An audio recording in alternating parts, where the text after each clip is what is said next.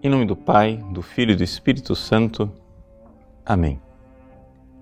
Meus queridos irmãos e irmãs, nós estamos na oitava de Natal e celebramos hoje os santos inocentes, aquelas crianças que foram martirizadas por Herodes, que perseguia o menino Jesus.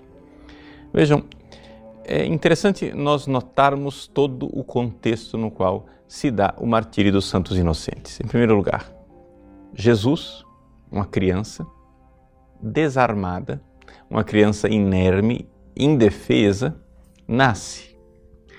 E essa fragilidade, Deus que se faz impotente, Deus que se faz frágil na manjedoura, parece abalar os impérios humanos. Herodes fica perturbado. E com ele toda Jerusalém, quando ouvem falar do nascimento daquela criança. E é exatamente ali que então Herodes quer usar todo o seu poder, toda a sua fúria humana para ir contra Deus que vem e que vem nessa fragilidade. Então, a primeira coisa que nós eh, precisamos notar aqui é que quando Deus vem, ele não necessariamente suscita nos corações humanos um hosana, um bendito que vem em nome do Senhor. Hosana, o filho de Davi. Nada disso. Muito pelo contrário. Nós nos sentimos destronados. E por uma razão muito simples. Veja, não é uma questão de, ah, eu também quero. Não, não tem isso. Deus é Deus e Deus é único, só tem um.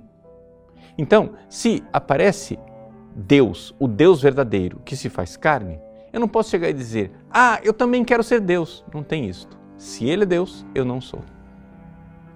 E se eu não sou, eu sou para Ele, eu sou seu servo.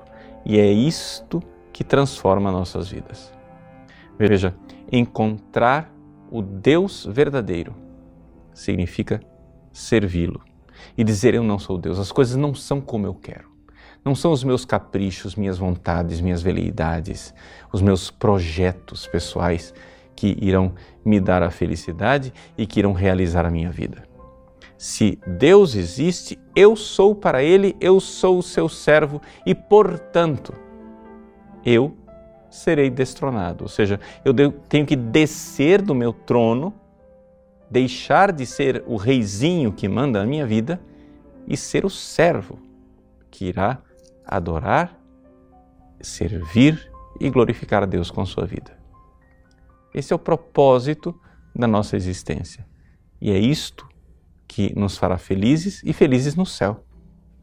Agora, se você não quer descer do trono, a sua reação será de Herodes. A sua reação será aquela de derramar sangue inocente, custe o que custar, para se manter, para se agarrar no seu trono de poder, mesmo que seu trono seja ilegítimo mesmo que seu trono não seja um trono verdadeiro. Vejam, na verdade, nós sabemos muito bem que é, Herodes é um rei pífio, ou seja, quem mandava mesmo era o imperador de Roma. Herodes era uma espécie de marionete na mão do imperador de Roma. E, no entanto, é, o imperador de Roma conseguia é, conquistar esta vassalagem de Herodes, dando a ele uma coroa e um pouquinho de glória no seu é, pequeno reino. Eis aí. Jesus vem destronar os nossos falsos tronos.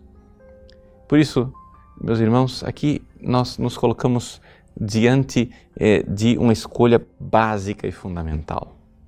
Nós iremos aceitar o reinado de Deus em nossas vidas ou queremos nós ser deuses no lugar de Deus? Que os santos inocentes no céu intercedam por nós e façam com que nós tenhamos a força e a graça para dar esse passo o passo de aceitar o Rei que nasceu e que veio para nos salvar. Deus abençoe você. Em nome do Pai, do Filho e do Espírito Santo. Amém.